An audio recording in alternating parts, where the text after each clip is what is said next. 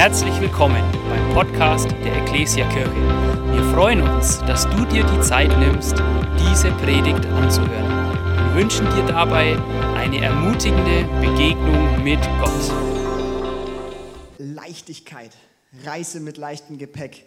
Ähm, und wir haben uns auf eine Reise begeben und haben in den letzten Wochen verschiedene Dinge angeschaut. Und die ganze Serie steht so unter einem Bibelvers, den, äh, den wir in der Bibel finden, wo Jesus mal Folgendes gesagt hat in Matthäus 11. Und zwar, da spricht er, kommt zu mir, ihr alle, die ihr euch plagt und von eurer Last fast erdrückt werdet. Ich werde sie euch abnehmen. Nehmt mein Joch auf euch und lernt von mir, denn ich bin gütig und von Herzen demütig so werdet ihr Ruhe finden für eure Seele. Denn das Joch, das ich auferlege, drückt nicht und die Last, die ich zu tragen gebe, sie ist leicht. Das sind starke Worte, oder? Das ist eine starke, ein starkes Versprechen, das Jesus hier gibt, dass wenn wir mit ihm unterwegs sind, wenn wir zu ihm kommen, dass er unser Leben leichter machen will. Weil die Realität, das haben wir in den letzten Wochen ja schon gemerkt, ist die, dass das Leben nicht immer so ganz einfach ist. Ganz oft schleppen wir gewisses Übergepäck mit uns rum, das wir eigentlich gar nicht brauchen. Und mit Übergepäck unterwegs zu sein, ist anstrengend. Ich war vor Ende November war ich äh, mit äh, Chrissy aus Frankfurt und ein paar anderen auf einer Missionsreise und da bin ich seit langem mal wieder geflogen. Und da hast du natürlich auch dein Gepäck dabei.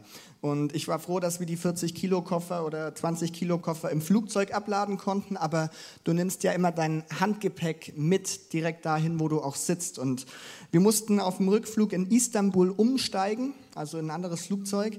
Und die Zeit war ziemlich knapp. Also wir hatten weniger als eine Stunde, um dorthin zu kommen, wo wir dann weiterfliegen. Und irgendwann haben wir gemerkt, hey, wir sind auf der komplett anderen Seite vom Flughafen und wir mussten keine Ahnung wie viele Kilometer rennen, damit wir noch das Flugzeug erreichen.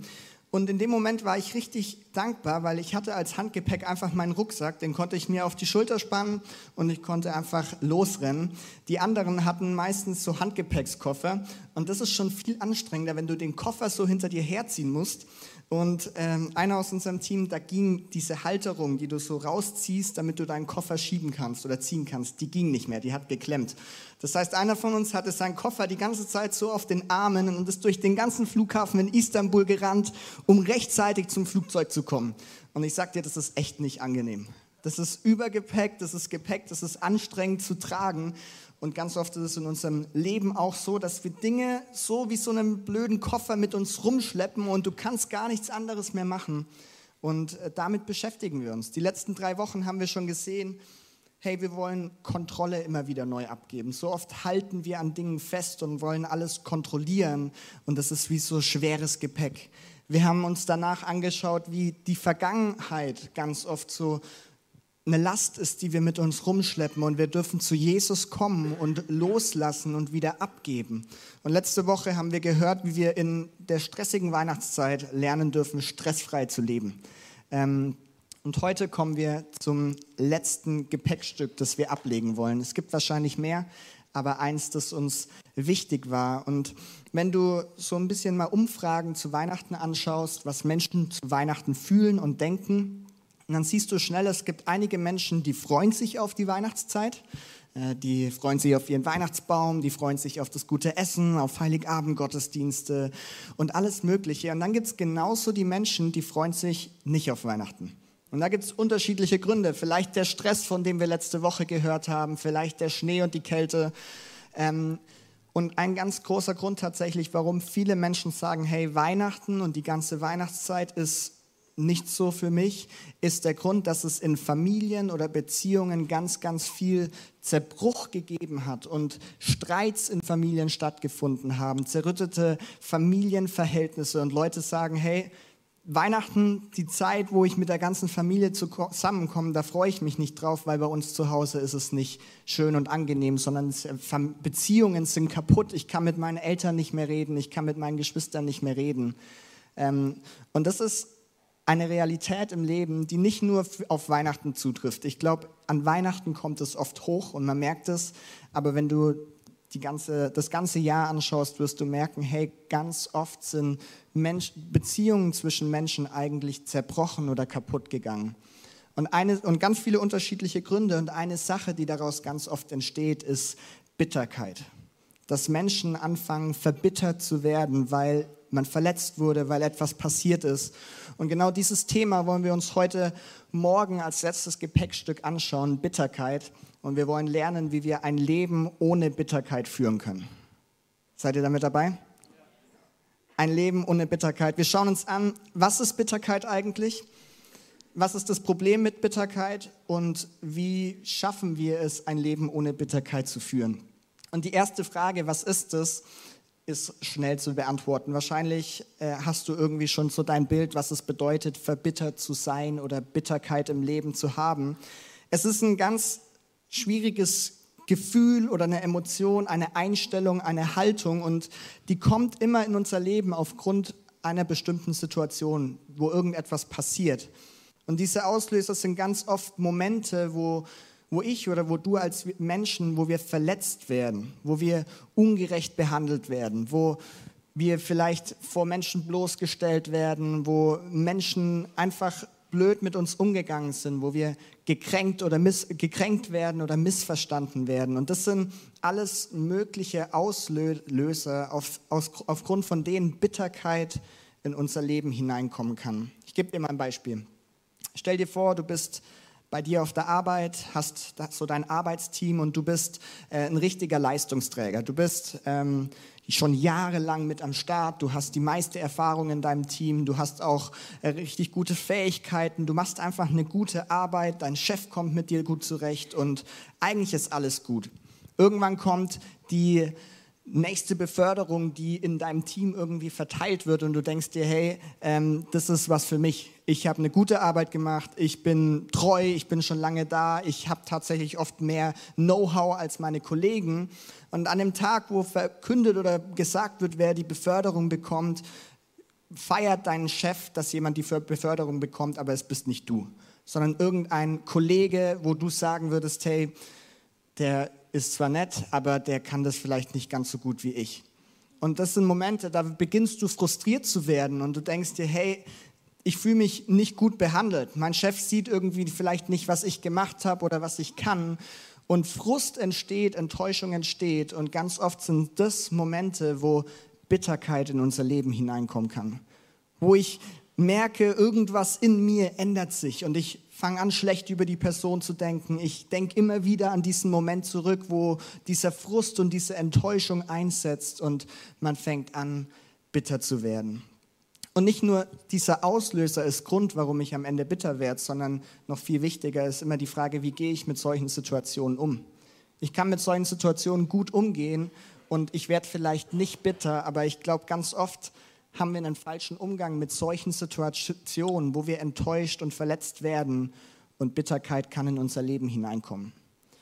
Und wir schauen uns, ich weiß, es ist nicht das fröhlichste Thema so zum Abschluss, aber wir schauen uns dieses Thema an. Ich habe uns zwei Bibelstellen mitgebracht, ähm, die beide darüber reden und die uns richtig viel ähm, ja, Gedanken mitgeben, was das Problem eigentlich an Bitterkeit ist und vor allem, wie wir das auch richtig angehen können. Und zuerst schauen wir mal äh, in Hebräer 12, äh, einen Brief im Neuen Testament. Ähm, da haben wir vorher schon einen Vers gehört. In Hebräer 12 wird das Leben von uns, unser Glaubensleben, mit einem Lauf, mit einem langen Lauf verglichen. Ähm, wir könnten auch sagen, mit einer Reise. Ja? Das passt zu unserer Predigtserie. Unser Leben ist eine lange Reise hier auf dieser Erde, bis wir irgendwann in Ewigkeit mit Gott sein dürfen. Und schon im allerersten Vers, den lesen wir gar nicht, aber da sagt der Schreiber, hey, lasst uns alles ablegen, was uns diesen Lauf, diese Reise beschwert. Und genau das machen wir in dieser Serie. Wir lernen, was wir ablegen dürfen.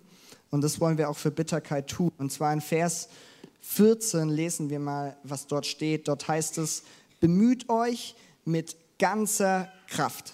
Sagt mal, ganze Kraft. Bemüht euch mit ganzer Kraft um Frieden mit jedermann und richtet euch in allem nach Gottes Willen aus. Denn ohne ein geheiligtes Leben wird niemand den Herrn sehen. Wir machen erstmal hier Stopp.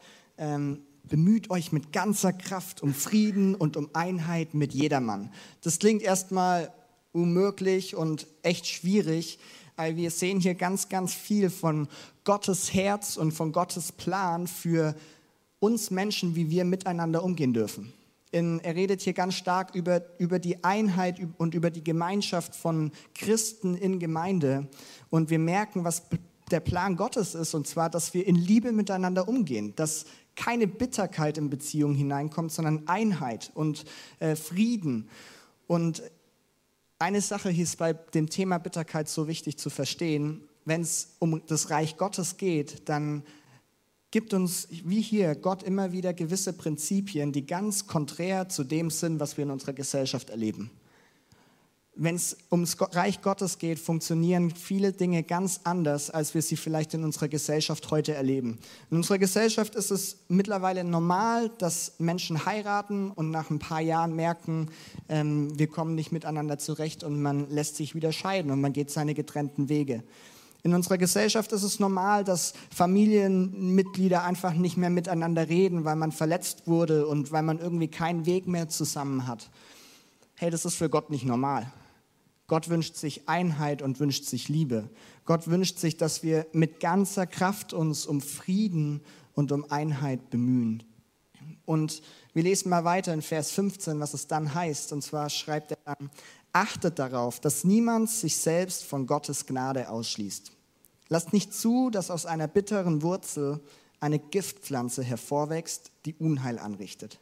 Sonst wird am Ende noch die ganze Gemeinschaft in Mitleidenschaft gezogen. Lasst nicht zu, dass aus einer bitteren Wurzel eine Giftpflanze hervorwächst. Gottes Wunsch und Gottes Plan für unser Leben ist Frieden, ist Einheit, ist in Liebe miteinander unterwegs zu sein. Wenn wir von Gottes Plan reden, dann müssen wir auch von dem Plan reden, den der Teufel für unser Leben hat. Und zwar ist der ganz anders. Der Teufel wünscht sich, dass wir uns gegenseitig verletzen, dass wir uns enttäuschen, dass wir uns beleidigen und dass wir immer an diesen Punkt kommen, wo Bitterkeit entsteht und wo wir nicht mehr miteinander unterwegs sein wollen. Äh, und ich denke mir, das ist so komisch. Wir feiern Weihnachten und Weihnachten so das Fest der Liebe. Ähm, und genau an diesem Fest merken wir in unserer Welt so oft, dass keine Liebe mehr da ist und dass man eher getrennte Wege gehen will. Und wir merken, der Teufel nutzt, will immer das Gegenteil erreichen von dem, was Gott sich eigentlich wünscht. Da, wo Gott äh, sich Liebe für uns wünscht, da will der Teufel Liebe zerstören.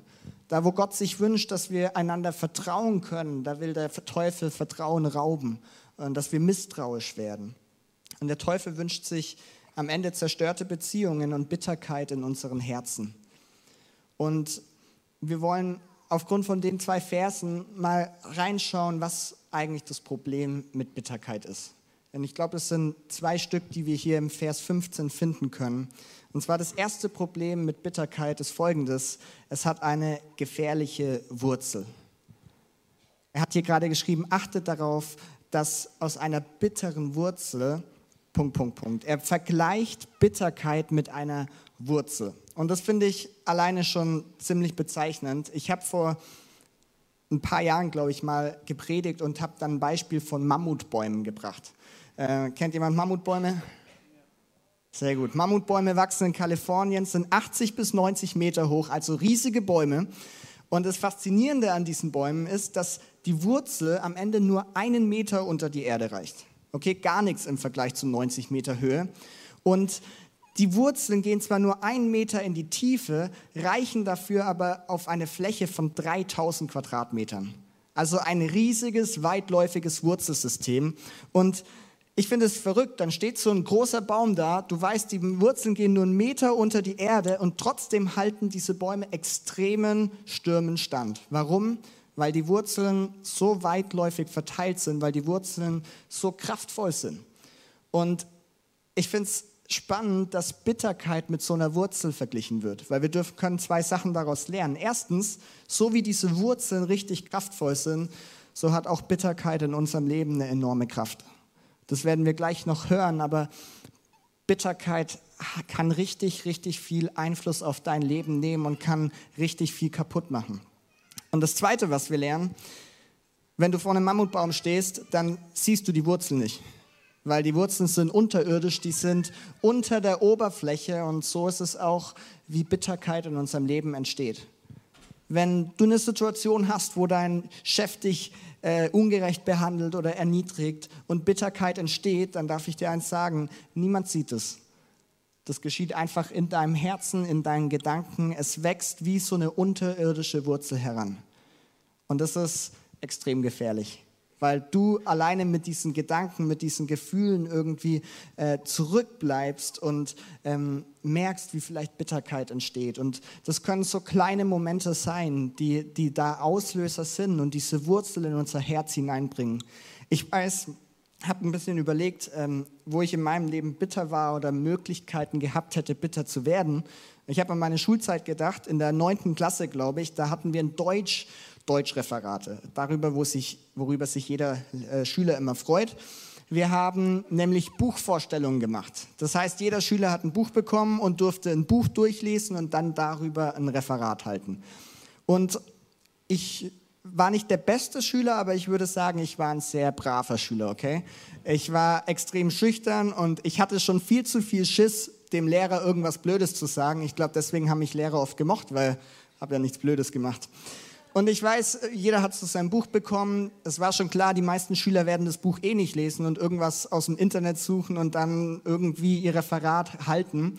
Aber ich bin ja ein braver Schüler gewesen, also habe ich mir dieses Buch genommen. Ich habe es gelesen und habe mein Referat geschrieben, wie ein braver Schüler eben.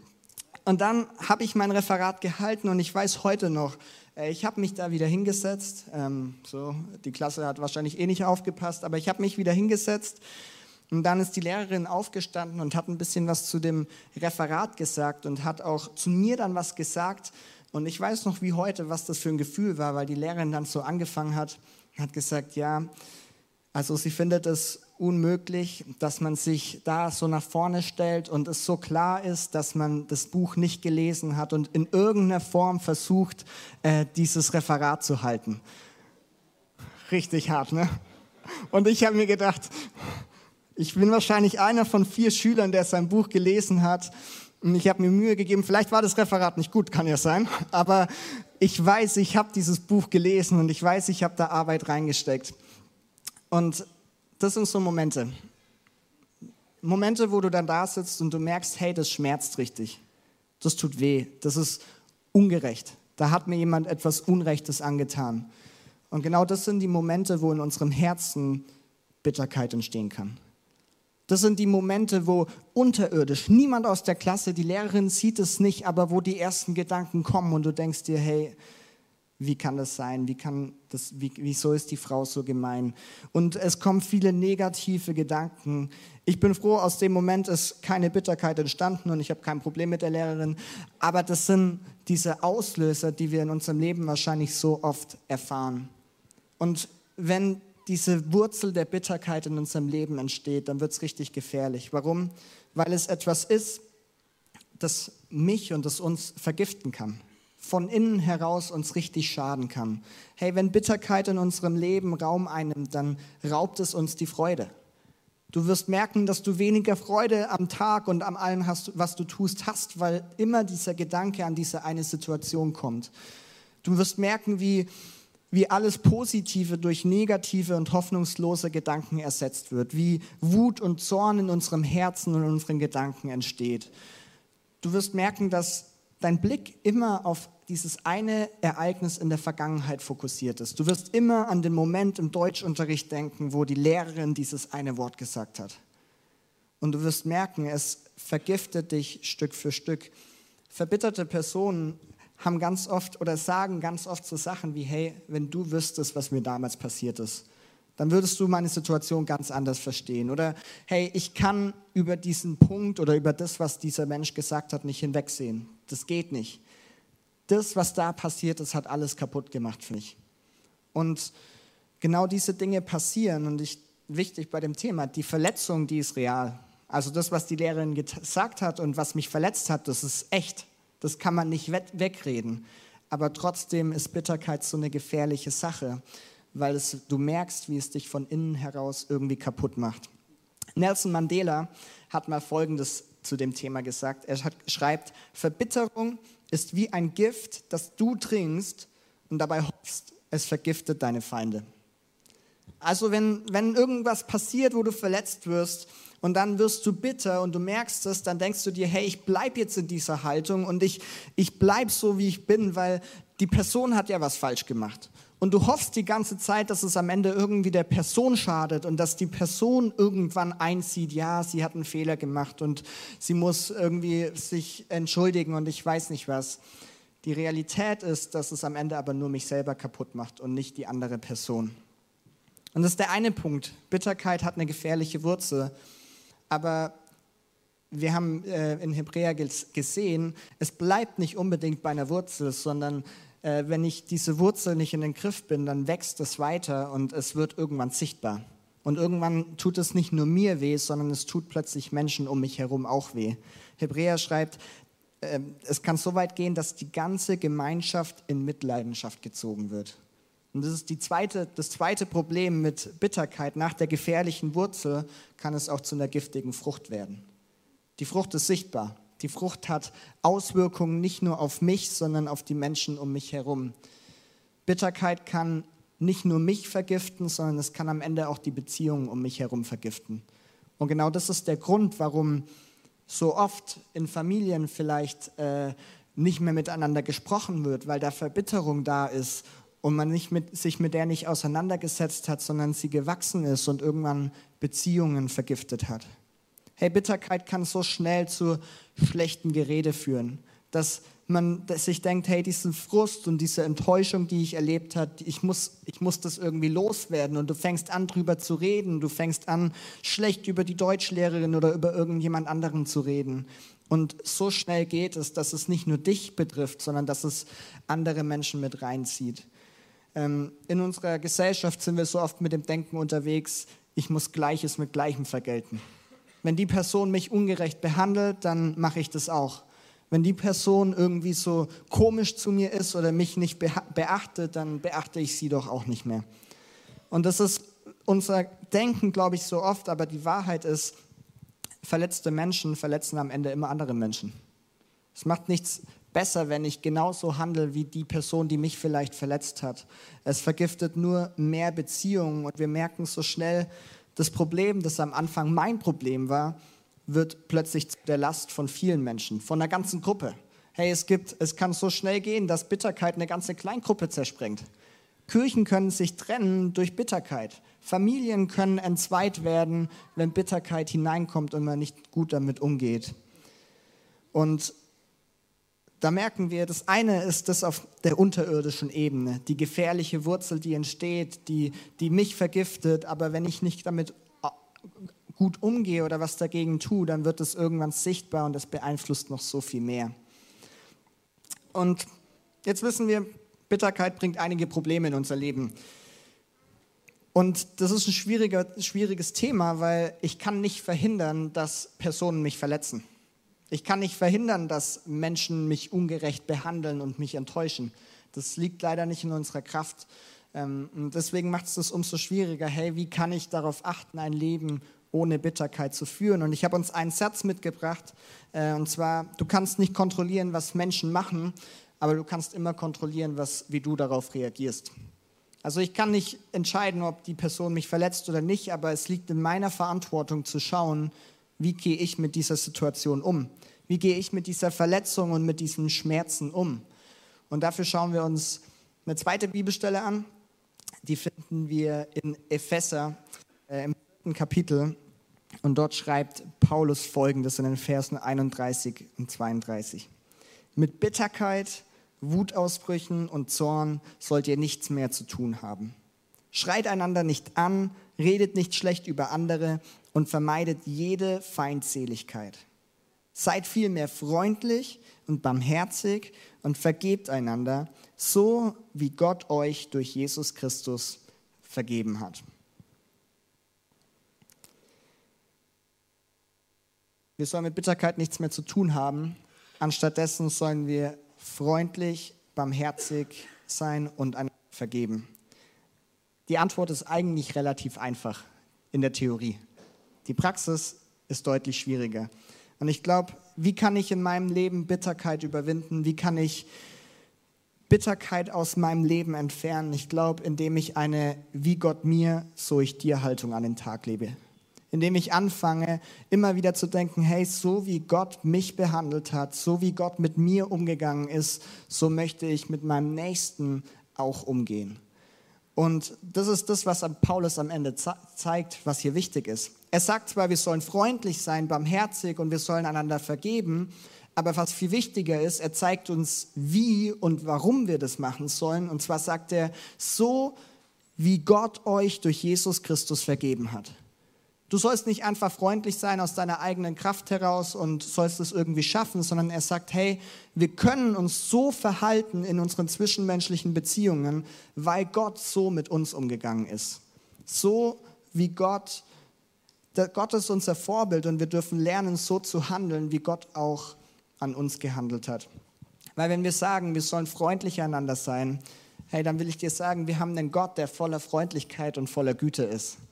Wir haben einen Gott, der dir gegenüber freundlich gesonnen und liebevoll gesonnen ist. Er freut sich über dich und er verbringt gerne Zeit mit dir. Er ist voller Liebe für uns. Wir haben einen Gott, wenn, wenn es heißt, wir sollen miteinander barmherzig umgehen, ist ja ein Wort, das man nicht immer greifen kann. Äh, ich komme gleich dazu.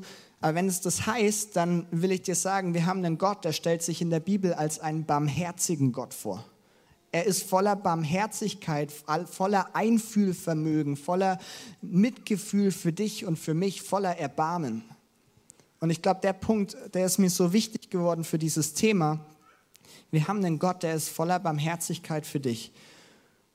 Gerade in den Situationen, wo du Verletzung und Enttäuschung erlebt hast. Wenn du Momente hast, wo du merkst, hey, da ist Bitterkeit entstanden, weil mein bester Freund mich ungerecht behandelt hat, weil mein Ehepartner mich enttäuscht hat, dann will ich dir sagen, genau diesen Schmerz sieht Gott. Und ihm ist es auch nicht egal. Und er sagt nicht, hey, schau drüber weg und fang jetzt einfach an zu vergeben, sondern er ist ein barmherziger Gott. Er sieht dich in dieser Situation und er möchte dir gerade in diesen unangenehmen Gefühlen, gerade in diesen Momenten, wo Bitterkeit entsteht, dort möchte er dir begegnen.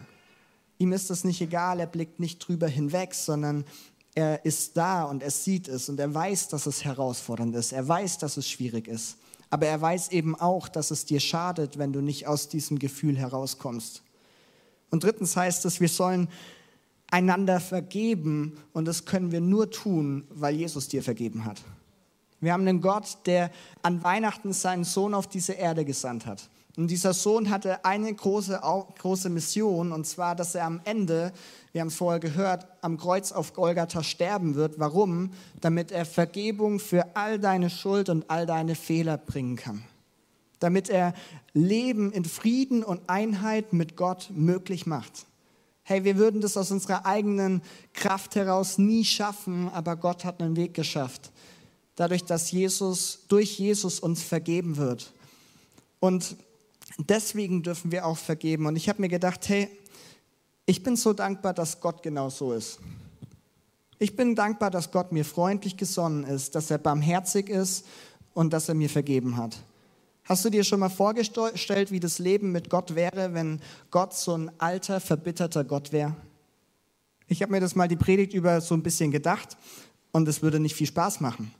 Hey, es wäre nicht cool, wenn Gott jedes Mal, wenn ich irgendwie ihn enttäusche oder ihn verletze, das mir nachtragen würde und mir nie vergeben würde. Wenn er das immer, wenn er Strichliste darüber führt und jedes Mal, wenn ich mit ihm rede, dann er wieder kommt, hey Joni, du hast vor 14 Jahren das gemacht, vor 13 Jahren das, letzte Woche hast du das getan. Hey, wenn Gott verbittert wäre, dann weiß ich nicht, ob ich wirklich Lust hätte, mit Gott unterwegs zu sein. Aber Gott ist nicht verbittert, sondern Gott ist ein gnädiger, ein freundlicher, ein vergebender Gott. Und das ist der Grund, warum wir ihn uns als Vorbild nehmen dürfen. Und je mehr ich verstehe, was er für mich getan hat, umso mehr kann ich auch anderen vergeben. Kann ich Bitterkeit loslassen. Am Ende ist es eine Sache von, ich beruhe nicht auf meinem Recht. Ich will dem Menschen nicht reindrücken, dass, dass er mir Unrecht angetan hat, sondern ich weiß, der einzige Schlüssel, um Bitterkeit wegzukriegen aus meinem Leben, ist, dass ich loslasse. Und ich sage, hey, ich vergebe. Und ich will dir so begegnen, wie Gott mir begegnet ist.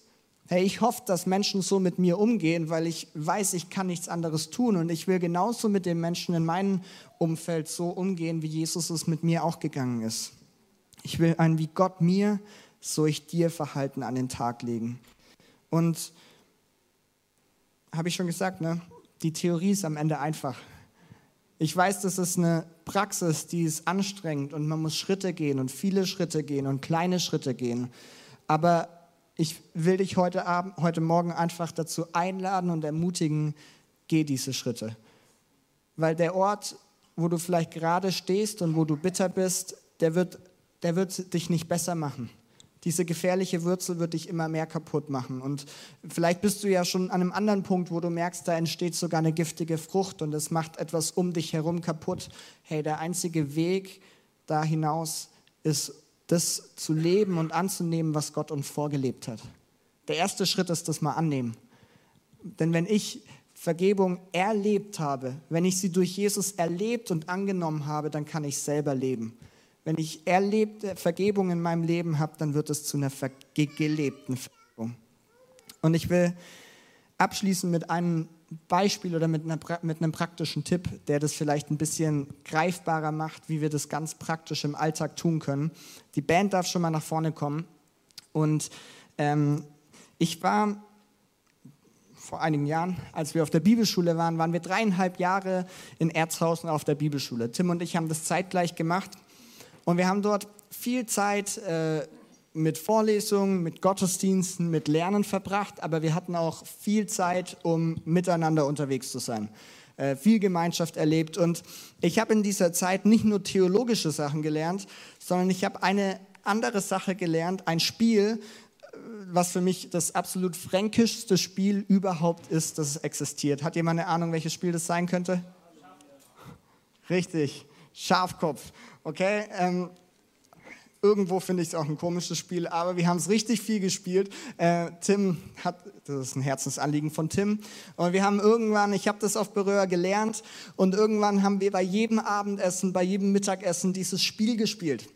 Und keine Ahnung, ob du das kennst, es gibt verschiedene Spiele, die ähnlich funktionieren. Am Ende spielt man immer in Zweierteams gegeneinander. Du kriegst deine Karten ausgeteilt und die Karten haben unterschiedliche Gewichtungen, Stärken. Ne? Es gibt Trumpf, der sticht andere Karten weg. Und dein Ziel ist es, dass du immer eine Karte liegst, mit der du die andere Person stichst. Und am Ende kriegst du die Karten, du kriegst die Punkte. Und Ziel am Ende eines Spiels ist, die meisten Punkte zu haben. Ganz einfach. Ne? Und bei Schafkopf gibt es eine Karte, wenn du die bekommst, da freust du dich so richtig drüber. Weil du weißt, das ist die Karte, das ist die, der höchste Trumpf überhaupt, mit der steche ich jeden anderen weg. Weiß jemand, welche Karte das ist? Ha, da, die ist es. Ich habe gedacht, ich habe die nicht mehr drin. Das ist dieser Eichelober, ja. Wenn ich die immer auf die Hand bekomme, habe ich mir gedacht, oh cool, wenigstens ein Stich. Ich weiß nicht, wie viele ich sonst mache, aber den habe ich. Und was hat das mit Bitterkeit zu tun? Wenn du wenn du vielleicht gerade in Situationen bist, wo du merkst, hey, ich habe Bitterkeit, ich habe die Verletzung, ich habe die Enttäuschung, die Erniedrigung, dann ist es, glaube ich, sehr oft so, dass wir oft darüber nachdenken. Dass wir uns oft Gedanken machen, was ist passiert.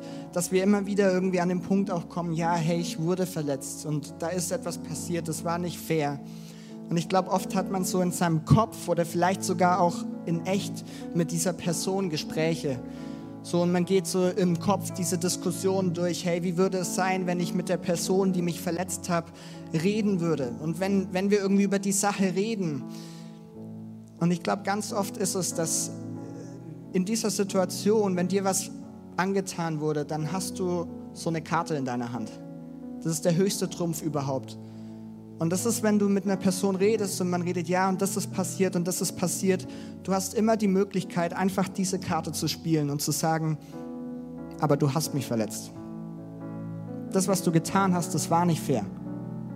Das, was du getan hast, das war nicht richtig und du hast mich verletzt. Und du kannst immer diese Karte spielen und du kannst immer auf deinem Recht beruhen. Du kannst die Diskussion durchdenken und durchdenken. Wahrscheinlich kommt immer irgendwann dieser Punkt, aber zack, hier, höchster Trumpf, du, ich habe recht, du hast mich verletzt. Und ich glaube, in Gedanken, aber auch in echt spielen wir ganz oft diese Karte aus. Und für dich fühlt sich im Moment vielleicht gut an und von einer Perspektive in unserer Welt vielleicht ist es vielleicht auch richtig, weil damit gewinnst du ja eigentlich das Spiel. Ne? Aber wir wissen, im Reich Gottes funktionieren Dinge anders. Jedes Mal, wenn du diese Karte ausspielst, gewinnst du nicht, sondern du bist noch tiefer in dieser Bitterkeit drin, weil du der Person wieder reindrücken willst, du hast mich verletzt. Aber es verändert nichts an deinen Gefühlen, es verändert nichts an deiner Situation. Und ich will dich ermutigen, wenn du das nächste Mal in deinem Kopf so ein Gespräch, so eine Diskussion durchgehst, das nächste Mal, wenn du vielleicht mit der Person redest, die dich verletzt hat, und du merkst, du bist wieder dabei, diese Karte zu ziehen, um wieder zu sagen, hey, du hast mich verletzt, das war nicht fair, dann will ich dich ermutigen, halt mal kurz inne und überleg dir, ob Jesus diese Karte bei dir spielt. Ob Jesus diese Karte jedes Mal aufs Neue spielt und sagt, aber du hast Sünde in deinem Leben. Du hast etwas getan, was mich verletzt hat, was mir nicht gefällt. Herr Jesus hat diese Karte nicht gespielt. Und ich will dich ermutigen, lerne diese Karte nicht mehr zu spielen. Lerne diese Karte nicht auf den Tisch zu schmeißen und der Person wieder hinzuwerfen, hey, du hast das und das gemacht. Lehrerin, du hast mich ungerecht behandelt. Sondern lerne diese Karte zurückzustecken und stecken zu lassen. Und ich weiß, das ist nicht leicht. Ich weiß, dass das etwas ist, was man nicht von jetzt auf gleich tun kann. Aber genau das sind die kleinen Schritte, die man gehen muss. Und ich will dir eins versprechen, wenn du das tust und wenn, du, wenn wir das lernen, wenn ich immer seltener diese Karte ausspiele, dann passiert mit dieser Verletzung nämlich was. Es bleibt immer noch ein Fakt. Du kannst die Vergangenheit nicht rückgängig machen, aber es wird irgendwann keine Emotion mehr sein. Irgendwann wirst du so eine Distanz dazu gewonnen haben und die Kraft gefunden haben zu vergeben, dass das, was dir passiert ist, vielleicht noch eine Tatsache in der Vergangenheit ist, ein echtes Ereignis aber es ist nichts mehr, was dich bitter macht. Es ist nichts mehr, was dich und die Beziehung um dich herum kaputt macht. Also denk, wenn du das nächste Mal über diese Sache nachdenkst, die Person siehst, denk an diese Karte. Denk daran, dass du diesen höchsten Trumpf in deinen Karten hast und geh den Schritt und spiel diese Karte nicht. Hey, lass uns gemeinsam aufstehen. Das die Grundlage nämlich für das Ganze, damit wir das tun können, ist das Wissen, dass Gott diese Karte nicht spielt. Dass Gott uns nicht die Schuld und die Sünde nachträgt, sondern dass er ein vergebender und ein liebevoller Gott ist. Hey, und wenn du heute, heute Morgen hier bist und du sagst, du kennst Gott noch nicht, aber du willst ihn kennenlernen, dann will ich dich ermutigen, komm jetzt in der Gebetszeit oder in der Lobpreiszeit oder komm nach dem Gottesdienst auf mich zu oder komm auf das Gebetsteam zu wenn du sagst, hey, ich habe die Vergebung Gottes noch nie angenommen, ich kenne ihn noch nicht, äh, aber ich möchte ihn kennenlernen, ich möchte anfangen, Gott nachzufolgen, dann komm auf uns zu ähm, und wir wollen mit dir reden, wir wollen mit dir beten und den Weg gehen, die Vergebung Gottes anzunehmen. Und das andere, was ich euch einfach ermutigen will, wenn wir jetzt in diese Lobpreiszeit gehen. Ich weiß, es ist so ein empfindliches Thema und ich weiß, in diesem Thema liegt so viel Schmerz und so viel Enttäuschung oft. Und ganz oft ist es ja was, was nicht gestern geschehen ist, sondern was vielleicht schon Jahre zurückliegt. Aber ich werde gar keinen richtigen Aufruf machen, aber ich will dich ermutigen, wenn du hier bist und du merkst, hey, du bist da und Bitterkeit ist in deinem Leben. Vielleicht ist es eine Wurzel, vielleicht ist aber schon mehr daraus gewachsen. Dann geh doch jetzt gleich in dieser Lobpreiszeit den Schritt zu Gott, weil diese ganzen Lasten, die können wir nicht irgendwo ablegen, sondern wir legen sie immer bei Gott ab. Denn er ist derjenige, der Vergebung geschenkt hat und deswegen können wir vergeben, deswegen können wir loslassen. Und wenn du merkst, das ist dran, dann mach das doch jetzt in dem Lied nach dieser Predigt und komm zu Gott und sag, Gott, ich habe dieses Thema und ich spiele immer wieder diese Karte. Ich merke, es macht mich kaputt, aber ich möchte es aufhören. Ich will das annehmen, was du für mich getan hast und ich bete um deine Kraft, dass ich das auch tun kann. Und mach das einfach ganz persönlich mit Gott fest. Du darfst trotzdem auch gerne zum Gebetsteam kommen und für dich beten lassen. Aber mach, geh selber diesen Schritt. Und dann überleg dir auch, wie du ganz praktisch den nächsten Schritt vielleicht nach diesem Gottesdienst gehen kannst. Hey, kannst du ein Gespräch führen? Kannst du jemand anderen mit reinnehmen, der mit dafür betet? Aber hey, ich bitte dich, wenn du merkst, Bitterkeit ist in deinem Leben, dann geh nicht ohne einen Plan aus diesem Zahl raus, wie du Bitterkeit in deinem Leben überwindest. Weil ansonsten vergiftet sich es immer mehr und es macht Dinge in deinem Leben, die Gott sich nie gewünscht hat. Hey, wir wollen gemeinsam in ein Lobpreislied gehen und lasst mich doch einfach noch beten. Ich will gerade auch einfach für dich beten, wenn du merkst, Bitterkeit ist da in deinem Leben, dann hey, möchte ich dich für dich beten und beten, dass Gott da hineinwirkt und Kraft schenkt. Jesus, wir danken dir, dass dein Plan, wie wir miteinander unterwegs sein sollen, so gut ist. Und ich danke dir, dass du ihn uns vorlebst. Danke, dass du ja, dir Frieden und Einheit und Liebe für unser Miteinander wünscht. Und du siehst aber, wie ja, wir so oft nicht gut damit umgehen, wenn wir verletzt werden, wenn wir enttäuscht, erniedrigt werden, gekränkt werden. Du siehst, wie oft wir irgendwie diese bittere Wurzel in unser Leben hineinlassen und du siehst, wie oft es Freude raubt und wir nur noch auf die Vergangenheit schauen. Du siehst, wie oft es auch einfach ein Ausmaß annimmt, dass wirklich nicht nur wir, sondern Menschen um uns herum darunter leiden und wirklich Familien und Gruppen zerstört werden. Aber wir stehen heute Morgen vor dir und wir wollen uns wieder neu bewusst machen, dass du nicht bitter geworden bist, sondern dass du Vergebung und Freundlichkeit und Barmherzigkeit für uns hast. Und ich bete für jede Person, die heute hier ist, die sagt, sie merkt, sie hat dieses bittere Gefühl. Und ich bete, dass sie merken darf, wie da heute etwas passiert. Und wie du Kraft schenkst, loszulassen, Dinge abzulegen bei dir und dein Geschenk der Vergebung neu anzunehmen. Und ich bete wirklich für Heilung und Wiederherstellung in Familien und in Beziehungen, in Freundschaften, wo Bitterkeit hineingekommen ist. Danken wir dir, dass mit deiner Kraft wirklich Wiederherstellung und Einheit und Frieden möglich ist. Darum wollen wir beten und ich bete jetzt, ja, dass jeder für sich selber irgendwie so seinen nächsten Schritt in diesem Thema gehen darf. Wir wollen dich suchen jetzt in dieser Zeit. Jesus, sprich du zu uns. Begegne du uns.